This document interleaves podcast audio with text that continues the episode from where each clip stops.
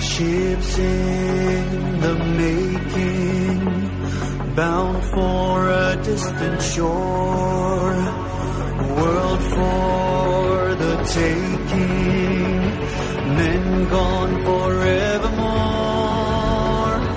boarding and setting Sexto Continente. Dirigido por el obispo de San Sebastián, Monseñor José Ignacio Monilla.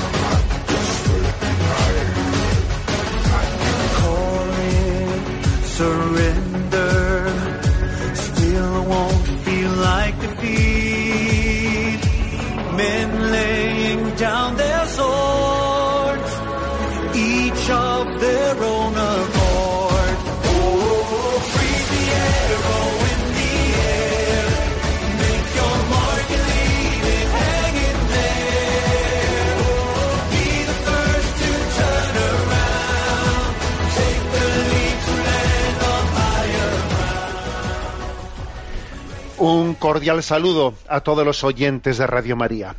Un día más, con la gracia del Señor, nos disponemos a realizar este programa llamado Sexto Continente, que lunes y viernes de 8 a 9 de la mañana, una hora antes en las Islas Canarias, realizamos en directo en Radio, desde Radio María España. Hoy es 16 de agosto. Ayer celebrábamos el día de la Asunción de María a los cielos y sé que esa celebración pues está en un contexto de fiestas en tantísimos lugares y en concreto quien nos habla, este obispo de San Sebastián, pues también está inmerso, estamos aquí inmersos en estas fiestas de la Semana Grande de San Sebastián, que tiene en su corazón este día de la Virgen María. Eh, Tiene en la tradición San Sebastián en esta Semana Grande, pues que la víspera de la Asunción en la Basílica de Santa María del Coro se, eh, se introduce con la Santa Misa y con el canto de la salve por parte del Orfeón Donostiarra. Pues una joya que una joya de, la música que tenemos entre nosotros y después, si Dios quiere, en este programa compartiré con vosotros, ¿no? Esa salve cantada por el, por el Orfeón Donostiarra.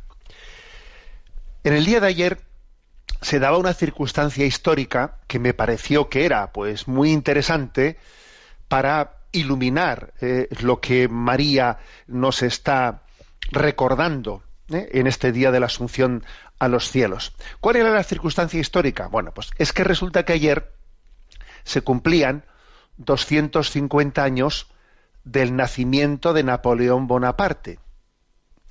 Algunos diréis, ¿pero qué tiene que ver eh? las churras con las merinas o el tocino con la velocidad? Bueno, vais a ver a dónde voy. 250 años del nacimiento de Napoleón Bonaparte, quien en su vida, en su historia, pues encarnó esa especie de rebelión del hombre, de rebelión del hombre contra la, contra la soberanía de Dios. Y él, ni más ni menos, eh, él tenía 20 años cuando se produjo la toma de la Bastilla la- de la Revolución Francesa, y él fue el que encarnó ese despotismo, eh, ese despotismo teóricamente liberal, convirtiéndose en un pequeño Hitler, mm, en un pequeño Hitler de la historia, y además es curioso, ¿no? Emulando tantísimas cosas muy similares como, como la invasión de, de Rusia, llegando a invadir España, llegando a invadir también Roma, cogiéndole al Papa prisionero, ¿no?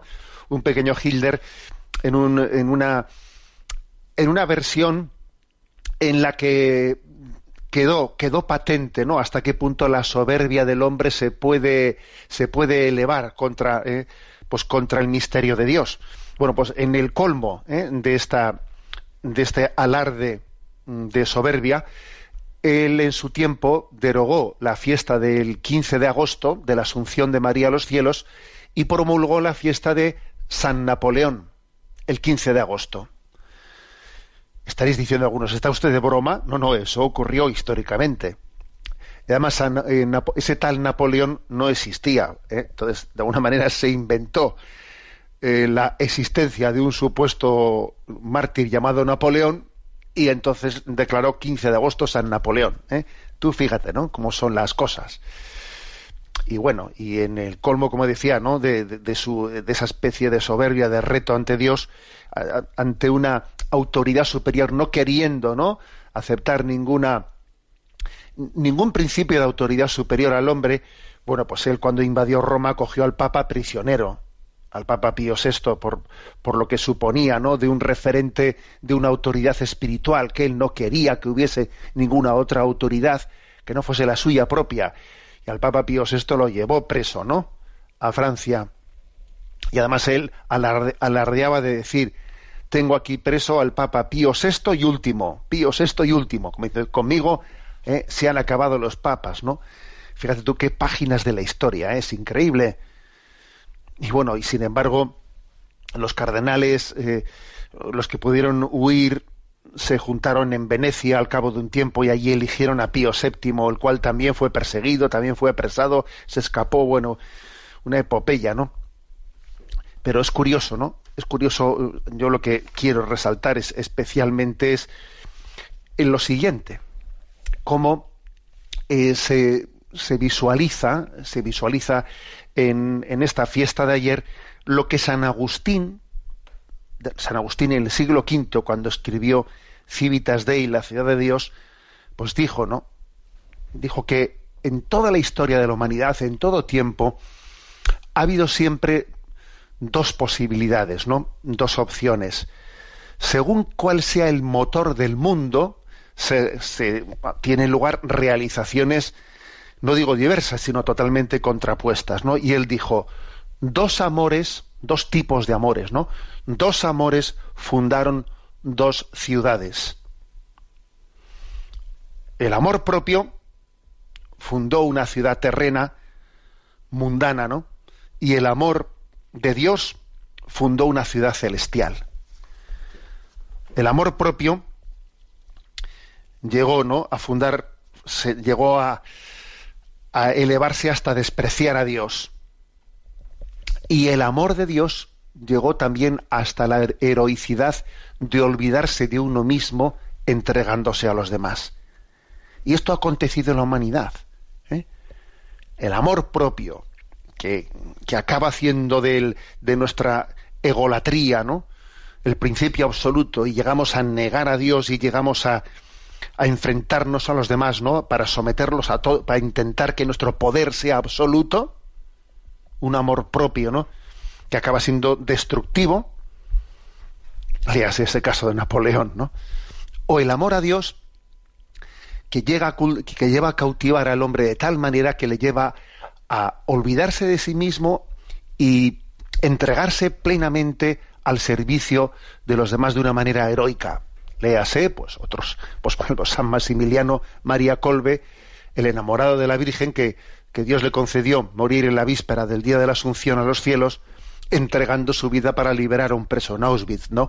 He aquí estas dos realizaciones. Entonces María, en esta ascensión a los cielos, nos dice, mira, dos amores, dos tipos de amores, han diseñado dos tipos de, de de sociedad bien distintos, ¿no? María es la que nos enseña a glorificar a Dios, a entender que nuestra vida es una glorificación de Dios. Hemos sido creados para la gloria de Dios, no para buscar la gloria propia.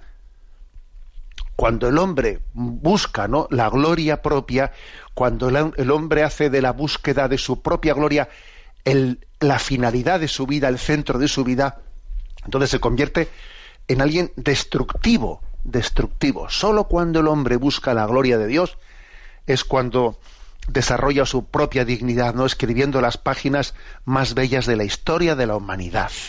¿eh? Es curioso, ¿verdad?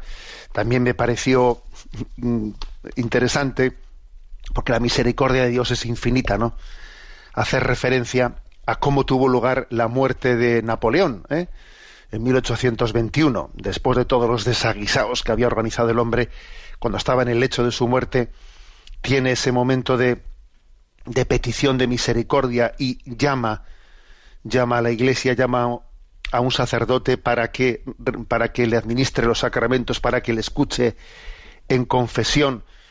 Y claro, para escándalo de, quienes le rodeaban, de su camarilla, ¿no? De su camarilla, que claro, habían hecho esa apuesta tan soberbia que ahora que, que Napoleón en el último momento de su vida pues muriese pidiendo los sacramentos, pues les dejaba en ridículo, ¿no? En ridículo. Y entonces Napoleón a esa camarilla suya le dijo una frase que ha quedado para la posteridad, ¿no? Les dijo, ¿por qué os sorprendéis? ¿No sabéis que las saetillas desafían todo lo conocido, pero que sólo los imbéciles desafían el misterio? ¿Mm? Es curiosa esta frase, ¿eh? ¿No sabéis que las saetillas desafían todo lo conocido? Es decir, las frases hechas, eh, pues eso, intentan ridiculizarlo todo, ¿no? Pero es que al final solo los imbéciles desafían el misterio. Es como si yo interpreto esta frase, ¿no? Como si él dijese, es que he sido un imbécil, ¿no? En mi vida desafiando el misterio último de Dios y ahora por lo menos no quiero morir como un imbécil y pido y pido misericordia, ¿no? Ah, y especialmente, ¿no? A, a nuestra madre, reina y madre de misericordia. Bueno, toda una lección de la historia. ¿eh? Sabéis que hemos tenido en este programa de Sexto Continente una serie de programas eh, llamados en torno a leyendas negras sobre la Iglesia, pasajes de la historia que han sido ocultados, como este, por ejemplo, ¿no? Pasajes de la historia que han sido ocultados, cuando no deformados. Y los hemos colocado todos ellos, que en, concreto sobre el tema de la Revolución Francesa hay tres, tres, tres programas o tres breves referencias que las hemos colocado dentro de la página enticonfío.org en el apartado píldoras, pequeñas píldoras, ¿no? Allí tenéis a vuestra disposición distintas eh, reflexiones que hemos ido acumulando pues, sobre el tema del descubrimiento de América, eh, sobre Galileo Galilei, sobre el tema de la Revolución Francesa. Bueno, es importante ¿no? que, caigamos en cuenta de que en la historia, cuando la historia se lee objetivamente y de manera humilde, el Señor nos da grandes lecciones, el Señor nos enseña a través de ella, ¿no? Obviamente, cuál es el discernimiento entre el bien y el mal. Bueno, pues eh, recuerdo que Sexto Continente es un programa pues que tiene también su interacción en redes sociales con los oyentes que son usuarios de ellas, en Instagram y en Twitter, con la cuenta arroba obispo munilla, en Facebook, con el, muro que lleva mi nombre personal de José Ignacio Munilla.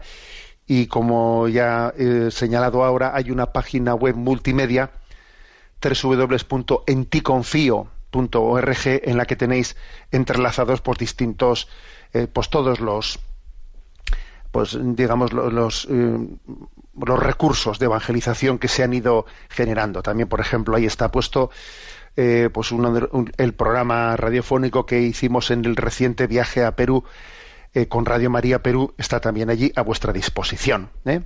Y los programas anteriores los tenéis tanto en el podcast de Radio María como ahí mismo también en esa página web, pues en, en el canal de iVox a vuestra disposición. Bueno, me parece adecuado que en este entorno de la, de la asunción de nuestra Madre a los cielos, podamos profundizar un poco más en esto recurriendo al beato Newman, al beato, John Henry Newman, cardenal Newman, que Dios mediante va a ser canonizado eh, próximamente en octubre. Será uno de los regalos del próximo curso, eh, que seamos testigos de la canonización de, del cardenal Newman. Eso va a ser pues un regalo para la Iglesia Católica. Fue nuestro Papa emérito Benedicto XVI quien en un viaje que realizó pues a Inglaterra, allí él le beatificó. Va a ser una gran fiesta. Si Dios le concede a nuestro Papa emérito especialmente la, estar presente en esa canonización que el Papa Francisco realizará, pues le va a dar, va, a ser una gran alegría para él, porque yo creo que son dos almas, la de John Henry Newman y la de Benedicto XVI, que son dos almas que han vivido en siglos distintos, ¿eh? con un siglo de diferencia, ¿no? O algo más entre ellos dos. Pero son dos almas muy, muy, muy similares porque son, son verdaderos siervos de la verdad, ¿no? que han servido a la verdad de una manera, vamos, con Dios les ha dado a los dos una gran capacidad intelectual y quizás, ¿no? Pues entre ellos dos existe, ¿no? Pues un, hilo conductor muy grande. Bueno, pues decía que cuando John Henry Newman, ¿no? Eh, él sabéis que, que él había sido educado en la iglesia anglicana y además su madre era calvinista y con unos ribetes calvinistas también bastante grandes, ¿no? Y entonces él, eh, según fue estudiando a los padres, a los padres de la iglesia, se fue dando cuenta, oye, que la iglesia, la iglesia de los primeros siglos era, era católica. O sea, entonces se dio cuenta de que, a ver, que, que, que no era verdad eso de, de, Lutero, etcétera, de que de la reforma, que la reforma luterana o protestante tuviese como como finalidad guardar la pureza primera. No, es que él dice, yo estudio los padres de los primeros siglos y me doy cuenta que su doctrina, su doctrina era católica. O sea, somos nosotros los, los anglicanos protestantes lo que nos hemos desviado. Esa fue su, su, su, su descubrimiento, ¿no? Y al mismo tiempo se da cuenta, se da cuenta que existe una estrecha, muy estrecha relación entre eh, la fe, la devoción a la Virgen María y esa fe católica. Hay una estrecha relación. Una gran armonía, ¿no? Una gran armonía. Y entonces él llega a decir que descubre que la devoción a la Virgen María protege la doctrina de la fe. O sea, protege la doctrina, protege la fe. Y especialmente él lo descubre en tres puntos, que aquí brevemente quiero desarrollar. ¿eh? Bueno, haciéndonos, un poco eco del día de la Asunción a los cielos. Repito, ¿eh? él dice, él descubrió, ¿no? frente a todas esas especies de prevenciones eh, sobre sobre la fe, sobre la devoción a María, que en las que él había sido educado en su infancia en el anglicanismo, ¿no? Él descubre a ver, que no hay que tener ninguna prevención, que no se trata de ninguna mariolatría, como a él le habían dicho de joven, ¿no? Sino que todo lo contrario, que es que es la fe, la, la devoción a María, la que protege la, la fe en su, en su pureza, en su autenticidad, ¿no? y sobre todo lo dice en tres puntos. Primero, la, fe en María, María, la, Madre de Dios, está protegiendo, o sea, está tutelando, está custodiando la doctrina de la encarnación, de la encarnación del Hijo Eterno de Dios en Jesús de Nazaret. O sea, que debido a que Jesús tuvo a una madre humana, Jesús fue hijo de una madre humana que es María, pues se subraya que es verdadero hombre, verdadero hombre, ¿no? Debido a que fue concebido no por concurso de varón, no por relación sexual natural humana, sino por obra del Espíritu Santo, en ello se subraya también, en esa pedagogía divina, se subraya su condición divina. Entonces, cuando eh, la fe mariana, la devoción mariana, ¿no? Invoca a María como Madre de Dios, está con ello custodiando, protegiendo ese misterio de la encarnación de Dios. Jesús es verdadero Dios y Jesús es verdadero hombre. La misión de María, ¿no? En la historia de la salvación, se da cuenta John R. Newman de esto, es fortalecer nuestra fe en la doctrina de la encarnación. María protege la fe cristológica, la doctrina católica sobre Jesucristo. Es impresionante esto, ¿eh? Y esto es muy importante decirlo, porque existe pues un cacao, ¿eh? pues tremendo sobre la sobre la confesión de Jesucristo como verdadero Dios y verdadero hombre. Todavía hace tres o cuatro días se ha publicado por ahí un pues un, un artículo de Leonardo Boff, ¿no? bueno, pues que es un es franciscano secularizado que pues que sigue publicando artículos. Un poco él fue él tuvo pues sus sus, sus choques con el magisterio de la iglesia finalmente abandonó el sacerdocio etcétera etcétera no y desde y desde esa eh, digamos, eh, desde ese lugar de, más bien de el enfrentamiento con el magisterio de la Iglesia, desde la heterodoxia, etcétera, sigue publicando artículos que se, que se publican, por cierto, que se, a veces se hacen ecos de ellos, ¿no? Increíblemente, desde ciertos contextos eclesiales, y publicó pues digo, hace cuatro días, ¿eh? un artículo titulado El Cristo cósmico y los muchos Cristos de la historia. Y entonces, bueno, pues con esa teoría en la que nos olvidamos de que Dios se encarnó, se encarnó a través de un conducto concreto. O sea, que la revelación de Dios tuvo lugar históricamente a través de un conducto concreto que esa teoría del pluralismo religioso en la que todos, todos eh, las religiones son parte de la revelación de Dios, a ver, no, no es católica. Eh, no es católica. O sea, Dios eligió un pueblo concreto, un camino concreto que fue el pueblo de Israel para su revelación. Y entonces, bueno, pues en ese artículo se dice, bueno, pues eh, igual que, que Buda, ¿no? Siddhartha, que igual que Siddhartha, pues fue llegó a una iluminación, bueno, Buda significa el iluminado, pero ahora todos nosotros tenemos que estar iluminados también, ¿no? Entonces Cristo, la palabra Cristo significa el ungido, pero bueno, Jesús fue el ungido, pero hay muchos ungidos en la historia. Y entonces, bueno, pues es la teoría del pluralismo religioso, ¿no? Pues eso, ¿eh? Termina, termina el artículo diciendo, pedí la bendición a Krishna y me, y me bendijo Cristo oré a Cristo y Buda me atendió. Llamé a Buda y Krishna me, respondió. O sea, pues eso, ¿no? Eh, la teoría de que, de que me da lo mismo que lo mismo me da.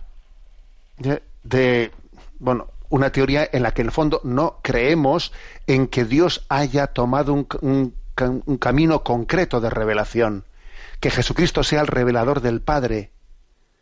Jesús es presentado en el en, la revelación, en las Sagradas Escrituras, no como un hijo más del Padre, sino como el hijo único del Padre. Esa expresión es potente ¿eh? en el Evangelio de San Juan, el hijo único del Padre.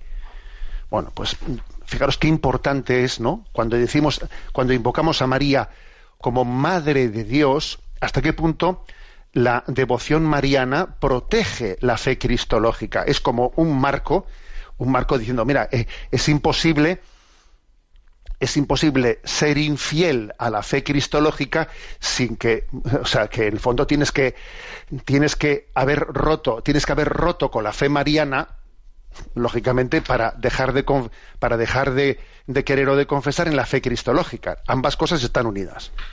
Por lo tanto, primer punto, ¿eh? que el cardenal Newman el beato John Henry Newman, próximo santo en octubre, subraya. Él descubre que como María protege la fe, la fe cristológica en primer lugar. Segundo lugar, María también, con su misterio, invocado especialmente en la Inmaculada Concepción, protege y custodia la fe en la redención. Cuando María se presenta como la nueva Eva, ¿eh? al igual que Eva, María también había nacido sin pecado. Ojo, también Eva fue concebida sin pecado. María también nació sin pecado. Pero a diferencia de Eva, María cooperó con la voluntad de Dios para su salvación y la de todo su pueblo, a diferencia de Eva. Entonces María fue redimida por Cristo antes de ser tocada por el pecado y por lo tanto estuvo en condiciones de cooperar plenamente con la misión redentora de su hijo, ¿no? Entonces la devoción a la Inmaculada Concepción mantiene mantiene eh, viva, ¿no? La conciencia de lo que es la herida del pecado en nosotros, en nuestra naturaleza, y la importancia de cooperar con Dios eh, pues en, esa, en ese misterio de la redención del mundo. Por lo tanto, la fe en la Virgen María custodia no solo la fe cristológica de quién es Cristo, sino también custodia la fe en cómo tiene lugar la salvación, la redención, la soteriología ¿eh? de, Jesucristo. En tercer lugar, el cardenal Newman se da cuenta de, claro, en torno al 15 de agosto, ¿eh? que también la doctrina de la resurrección de Cristo entre los muertos y la promesa de que seremos todos resucitados en el último día en la parusía está muy relacionada con la devoción a la Santísima Virgen asunta a los cielos. ¿eh? Jesús venció a la muerte en su propia carne y dicha carne, esa dicha carne es su madre. ¿eh? O sea, esa carne eh, resucitada de Cristo que nosotros también ¿eh? esperamos que al final de los tiempos nuestro cuerpo también resucite y participando de la resurrección de Jesucristo, ahora ya es en este momento esa carne resucitada, e-, ese anticipo de ella la tiene María ya en el cielo, porque está asunta en cuerpo también al cielo. Ella se ha adelantado la parusía para ella, estando ascendida a los cielos. ¿Mm? Luego la devoción a la Virgen María asunta a los cielos está custodiando, protegiendo nuestra fe en la resurrección final. Nosotros no solo creemos en la pervivencia del alma después de la muerte, sino creemos también en que al final de los tiempos nuestro cuerpo resucitará ¿eh? y participará también de esa gloria, ¿eh? no solo nuestra alma, sino también nuestro cuerpo resucitado. Es hermoso ver cómo, ¿eh? repito, ¿no? John Henry Newman dice, es que la Virgen María es custodia de la fe católica, custodia de la doctrina. Claro, no se puede, no se puede abandonar la, fe mariana sin que eso tenga, tenga, porque todo está unido. La fe, la fe es como una, es una sinfonía que pide la plena coherencia entre los misterios. Si tú dejas de tener esa fe mariana, obviamente eso va a afectar al resto, ¿no? al resto de esa sinfonía de la fe. Bueno, pues yo creo que es una, es una hermosa oportunidad esta, la de la próxima canonización en octubre de John Henry Newman, el beato John Henry Newman, pues para que nos seamos, para que nos hagamos verdaderamente, pues, buscadores de esa verdad, mm, de esa verdad plena de la revelación de Cristo en el seno de la Iglesia Católica, porque cuando John Henry Newman, que él estaba, eh, era, estaba en la cumbre, ¿no? En la cumbre de lo que la Iglesia anglicana pues era alguien eh, estimado por su capacidad intelectual y por hacerse católico, ¿no? Porque él en fidelidad a su conciencia, por hacerse católico, estuvo dispuesto a perder todos sus estatus, ¿no? A convertirse en paria, en un paria. Ahí en el siglo XIX, cuando alguien se hacía católico, bueno, no únicamente perdía sus prebendas económicas, o sea, eh, perdía amistades y lo perdía, bueno, pero él en fidelidad, ¿no? Fue fiel a su conciencia y, es curioso, ¿no? Como al final la fidelidad a la conciencia termina siempre, siempre siendo luminosa para todos, ¿no? Es una gran oportunidad la de decir, mm, Señor, haznos buscadores de la verdad, sedientos de la verdad, ¿no? Y María, Madre de la Fe, ayúdanos en esta, en esta peregrinación. Bueno, como os decía al principio, tengo para vosotros aquí una, un regalito, ¿eh? que yo creo que lo vamos a gozar mucho la víspera de la Asunción, como es tradicional en la Basílica de Santa María de la Parte Vieja, el Orfeón Donostierra cantó la salve. Bueno, pues vamos a escucharla porque la interpretación fue maravillosa, la grabación creo que es bastante buena y eh, bueno, excepto esa entonación primera que le hace un servidor que da un poco de vergüenza entonarle una cosa al Orfeón Donostierra, pues yo creo que la vais a disfrutar. Salve y le pedimos a la Virgen María, ¿no? Que acoja con sus ojos misericordiosos, ¿no? nuestra vida y nuestras súplicas. Lo escuchamos.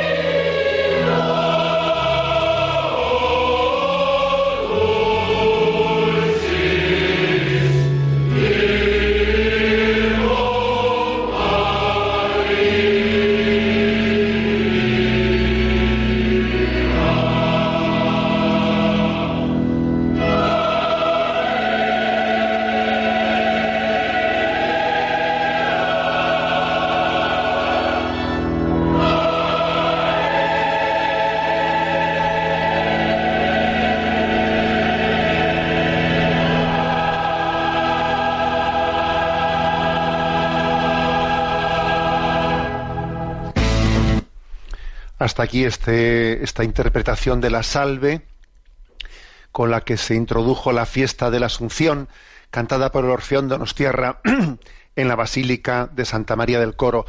La tenéis a vuestra disposición, quien quiera también pues, poderla compartir y poderla disfrutar, ¿no? Porque es verdad que la música es un marco, es uno de esos marcos, ¿no? De los que Dios se sirve para levantar nuestra alma a Dios. A mí me emociona ver cómo termina esta interpretación de la salve con el nombre de María, María. La tenéis a vuestra disposición, digo, en el canal de YouTube de la web de San Sebastián, de la diócesis de San Sebastián. ¿eh?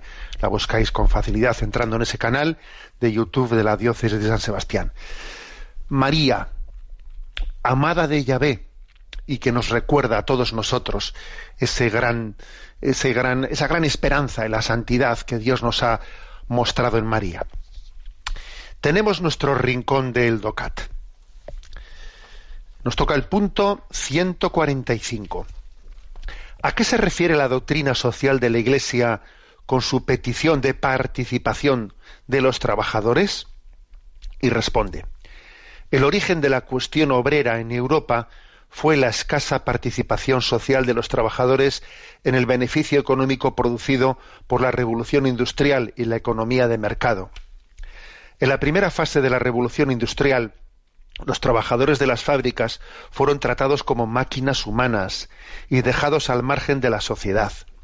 Hoy en día asistimos a la misma situación en muchos países en vías de desarrollo o emergentes. Ante esta situación, una de las reivindicaciones centrales de la doctrina social fue y sigue siendo la participación real de los trabajadores. Se trata, por un lado, de una participación en la empresa, donde los trabajadores han de poder compartir decisiones en su puesto de trabajo, así como de una participación social en la sociedad y el Estado, según la cual los trabajadores deben poder vivir como ciudadanos con todos los derechos y, obligaciones. Bueno, como veis, la pregunta es por eh, la participación eh, de los trabajadores, por la participación en, la vida en la vida de la empresa, en la vida laboral, ¿eh? en la vida laboral. Entonces, la doctrina social de la Iglesia hace una apuesta por decir, a ver, es importante creer en el beneficio de la participación, de que nuestra de que nuestro aporte a la sociedad no sea meramente el de decir, bueno, pues yo he contratado, ¿no? He contratado una mano de obra y entonces, bueno, pues eh, le pido que haga esto y esto. Eh, entonces, de alguna manera, eh, en el resto de las cosas es absolutamente pasivo, ¿eh? no, no, participa para nada de la visión de conjunto de lo que en esa empresa se está haciendo. Tú eres, eh, eres un engranaje dentro de esta máquina y tú, la visión de conjunto de la empresa, no, de ella no participas para nada. ¿Eso qué es lo que hace? Bueno, pues eso lo que genera es que la capacidad, la capacidad que tenemos todos nosotros de poder participar, de poder contribuir en un proyecto, queda muy disminuida. A ver, en primer lugar, todos hemos sido conscientes de qué acontece, voy a poner dos ejemplos, ¿no? ¿Qué acontece cuando algo, cuando una empresa, cuando alguien es público, no es de nadie? Con mucha frecuencia existe el riesgo de que cuando algo no es de nadie, mm, como yo no lo, como no lo siento mío, lo siento mío, pues no me entrego a ello y aquello es una chapuza, porque bueno, pues porque igual eso ocurre, por desgracia, en determinadas servicios sociales. Son públicos, como, no, como no son de nadie, pues eso conlleva una falta de entrega. Nos entrega, yo muchas veces he, visto ciertas cosas, no voy a inventar ejemplos concretos, pero bueno, he visto ciertas chapuzas en servicios públicos que dice uno, bueno, esto para rato pasaba si esto fuese una empresa privada y hubiese aquí alguien, eh, alguien al quien verdaderamente le fuese la vida y le interesase en que esto funcionase bien. Ahora, como es de todos, eso por ejemplo, esto explica por qué, pues en la, en el sistema comunista, pues tantas cosas fracasasen, porque es que claro, al final, si nadie participa, eh, pues de de esa, empresa, si, si, es del Estado, bueno, pues si es del Estado no es de nadie. Es duro decirlo, pero es así. Si él es del Estado, pues no es de nadie, no es mío. Y yo estoy aquí cumpliendo el expediente y en cuanto que pueda me voy a ir y esto va a ser una chapuza. O sea, en el sistema, por lo tanto, comunista, esto ha sido patente. Y ahora vayamos a nuestro caso, al sistema capitalista, ¿no? O al, bueno, o al sistema de la economía de mercado. Aquí, claro, ocurre otra cosa. Una empresa que llamamos, que llamamos empresa privada, claro, esa sí tiene dueño. Claro, ahí sí que hay alguien que le interesa que las cosas funcionen de verdad. Ahí sí que hay un. Pero es un, es una, es un error el pensar que solamente por el interés de alguien, alguien solamente el dueño, el último responsable, ¿no? vaya a ser capaz de funcionar todo el engranaje sin que uno haga copartícipe también de esa iniciativa al resto de los trabajadores. Porque claro, no, es lo mismo ¿eh? entregarse a un servicio eh, si yo soy de alguna manera copartícipe de eso que si no lo soy. Y cuando digo copartícipe es, pues, copartícipe, pues también, también en el tema de los beneficios, por supuesto, ¿no? Pues también participando de alguna manera, que hay muchas formas, obviamente, ¿no? Participando de los beneficios, de manera que yo sienta esto más como mío. Pero no únicamente por el sistema de los beneficios económicos, ¿no? Sino también por el sistema de decir, a ver, y, hacemos las cosas de manera en las que también eh, los, los, cambios, las decisiones, pues las sometemos también a un proceso reflexivo en que a la gente se le pide, no solo se le permite, sino se le pide también dar su, su opinión, eh, participar en cómo ve las cosas, cómo haría para mejorarlas, cómo es que eso es importantísimo. De lo contrario, si tal cosa no tiene lugar, pues bueno, pues cada uno va yo a lo mío, tú a lo tuyo, yo defiendo mi interés contrapuesto al del empresario. Entonces, entonces eh, interés del empresario versus interés del, del, trabajador. Y eso, eso va mal. Es importante generar un clima de coparticipación. ¿A qué me estoy refiriendo? ¿Al sistema de las cooperativas? Bueno, eso es una realización concreta, ¿eh? que obviamente es una realización concreta que, claro, que tiene un encaje, un encaje pues muy interesante dentro de la doctrina social de la Iglesia, pero no necesariamente se refiere a eso. En un esquema de, empresa de, sociedad limitada, de sociedad anónima, eh, es perfectamente, o sea, estos principios de coparticipación, de corresponsabilidad, tienen también otras formas de cabida. ¿eh? Es, es como creer también en la, en la capacidad que tenemos todos de, de, añadir, de participar. Ya sé que algunos estaréis diciendo, sí, eso suena muy bonito, pero ya le contaría yo en mi empresa qué jefes tengo. Y otro me dirá, sí, ya le contaría yo en mi empresa qué trabajadores tengo. Claro, ya sé soy consciente de que, de que este principio, en casos puntuales concretos, estará chocando en los oídos de los oyentes con situaciones fácticas eh, en los que uno tenga la tentación de no creer en esto. Pero no nos equivoquemos. Eh, las grandes realizaciones han acontecido cuando ha habido una coparticipación, cuando, cuando ha sido un proyecto en el que nos hemos ilusionado todos con él, cuando nos ilusionamos todos con él, vaya qué, capacidad de sinergia ¿eh? se, está generando ahí, ¿no? Luego yo creo que también un buen empresario es aquel que tiene capacidad de contagiar su ilusión al resto de los trabajadores por conductos determinados, ¿no? Y un buen trabajador es aquel eh, que es capaz de, no únicamente de, de, de, ser una pequeña parte del organigrama, sino disfrutar y participar también del conjunto ¿eh? de ese proyecto. Bueno, lo dejamos aquí y tenemos ahora nuestra parte para la intervención de, para la participación de los oyentes. Sabéis que hay un correo electrónico que es sextocontinente al que podéis hacer llegar vuestras preguntas, aportaciones y a Yolanda, que está en la emisora, le vamos a pedir que nos presente las que hemos elegido. Buenos días, Yolanda. Muy buenos días, monseñor. Adelante. Irene nos escribe desde Valencia y dice, buenos días padre, muchas gracias por el gran programa que realiza. Llevo escuchando Radio María desde hace dos años y cada día me ayuda a enfrentarme a la vida. Soy una chica de 35 años que recientemente he pasado por la maravillosa experiencia de contraer matrimonio. Mi marido y yo somos mucho más felices desde entonces y es algo que compartimos con los demás siempre que podemos. Estamos muy ilusionados con el hecho de lanzarnos a traer al mundo a nuestros hijos si Dios quiere.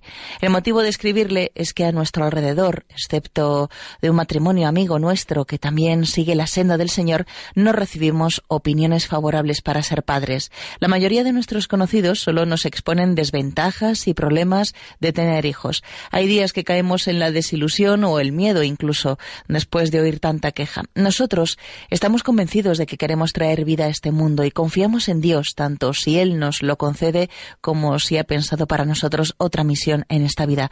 Me gustaría saber dónde podemos leer cosas positivas de ser padres y qué podemos contestar cuando recibimos tantas experiencias negativas sin pedirlas a nuestro alrededor. Un abrazo y que Dios le bendiga a todos los que hacen tan gran labor en Radio María.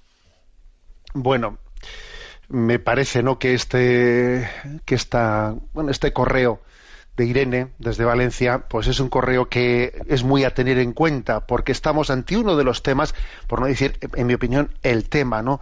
El más, el más grave, el tema más grave que es un indicativo de la profunda crisis de la sociedad, de nuestra sociedad occidental. Que por cierto, ayer mismo, ayer mismo aquí en la, en la prensa local de, de San Sebastián se hacía público cómo la comunidad autónoma vasca eh, en datos muy recientes, es la segunda tasa de natalidad más baja de Europa, o sea, por lo tanto, del mundo.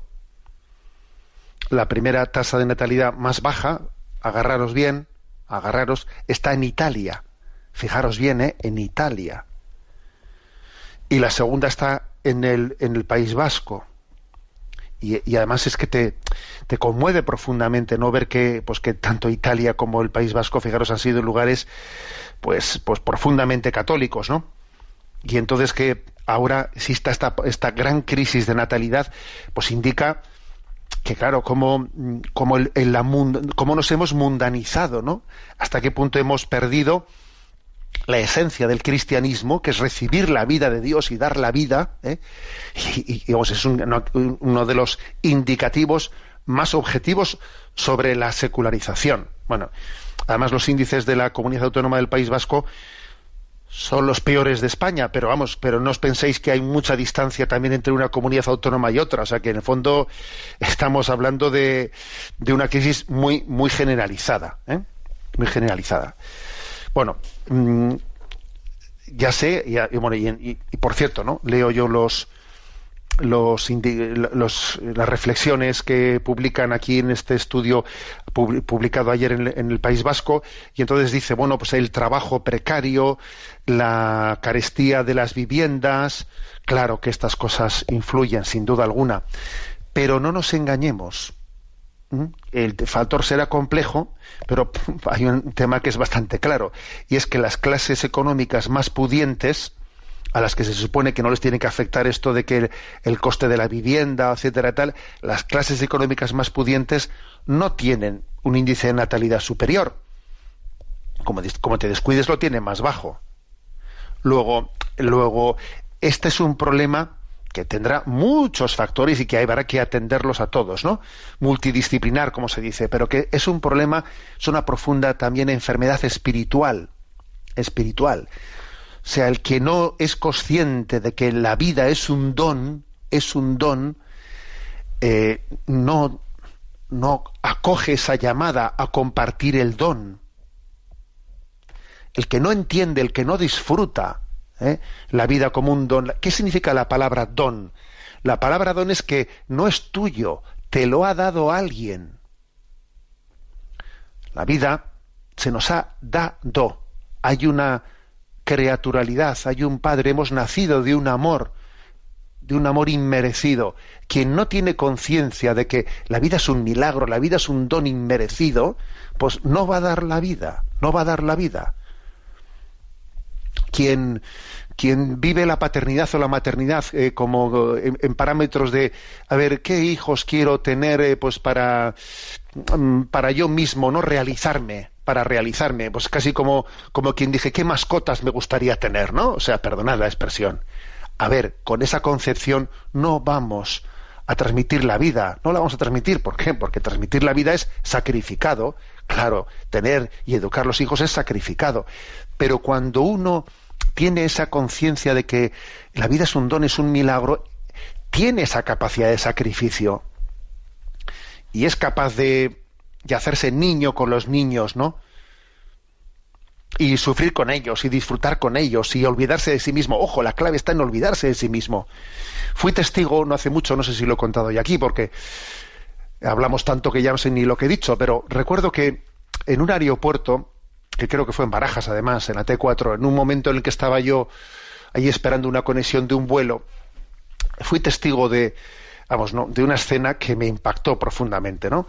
Había un matrimonio, un matrimonio joven eh, chino que tenían un niño, un niño de esos que estaba en, en, el momento en el que ya ha aprendido a corretear, ha aprendido a correr, pero tampoco puedes fiarte plenamente, tienes que seguirle, seguirle un poco por detrás, ¿no? Entonces tenían un niño, la pareja de Sanchina. Y entonces, los dos, el padre y la madre, eh, se tenían cada uno un móvil, un móvil en su mano.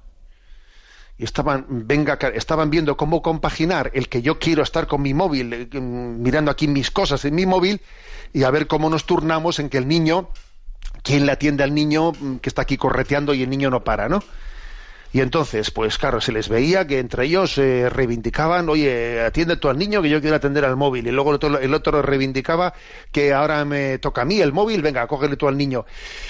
Ay, y estuve viendo la escena y dije, madre mía, qué, qué, qué, qué retrato este tan, o sea, tan, tan duro, ¿eh? tan duro de decir, o sea, no están gozando, o sea, están viendo cómo como quien yo quiero tener mi cuota de móvil, atiende tú al niño. O sea, me pareció un retrato, un retrato de lo que acontece en el corazón del hombre. Solamente cuando yo soy consciente de que la vida es un don, ha sido dada, dada, es un milagro de Dios que yo he recibido, y cuando me doy cuenta de que, de que yo soy siervo y discípulo de, ese amor que me ha traído a la vida y cuando la gozo y la disfruto y tengo capacidad de ello es cuando es cuando esa vida yo me convierto en instrumento de Dios para, para, la, para la procreación.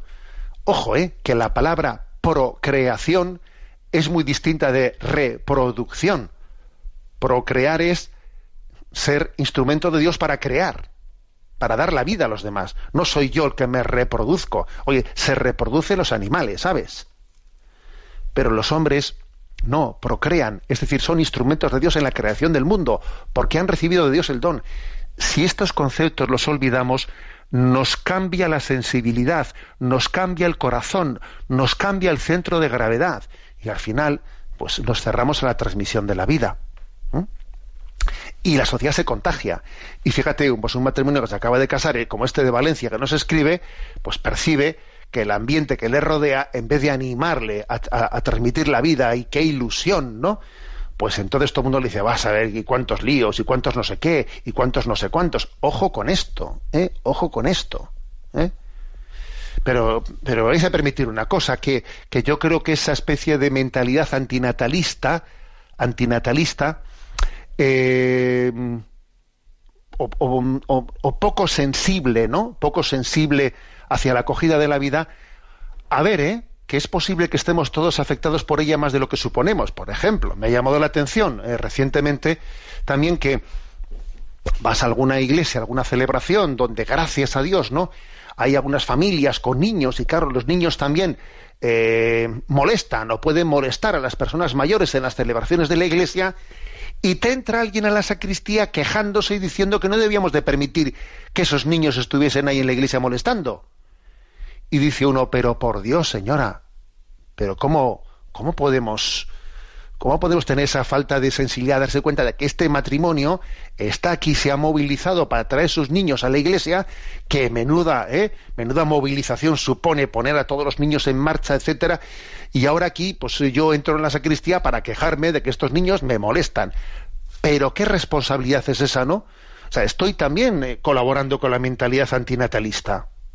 O sea, seamos todos conscientes de esto, ¿no? Yo creo que el mejor retrato el, mejor retrato para alimentar ¿no? pues esa cultura de apertura a la, a la vida para mí está en el propio testimonio de las familias de las familias numerosas especialmente no que son las que más se visualizan a las que más obviamente se les ve no las familias numerosas son una un gran testimonio no testimonio ante el mundo de que la vida es bella de que la vida es bella no y que puede parecer una gran contradicción la de la de olvidarse de uno mismo, darlo todo y ser feliz y ser feliz. Pero creo que esa es, esa es la belleza de la vida, ¿no? Permitidme que, que haga esta reivindicación, ¿no? De cambio de valores, de examinarnos interiormente, ¿no? De si gozamos con la vida, gozamos con ella y tenemos esperanza. Cada vez que nace un niño, Dios transmite un mensaje de esperanza en el hombre. Dios, Dios es como si reafirmase, tengo esperanza en el hombre, tengo esperanza en la humanidad. He dado esta, esta nueva vida al mundo, he dado esta nueva vida, el nacimiento de alguien en el que Dios ha creado e infundido un alma allí donde los padres han engendrado un cuerpo, es una proclamación de Dios ante el mundo de la esperanza en la humanidad, ¿no? Bueno, pues nada, que este matrimonio sea bendecido por Dios. Tenemos el tiempo cumplido. La bendición de Dios Todopoderoso, Padre, Hijo y Espíritu Santo descienda sobre vosotros. Alabado sea Jesucristo.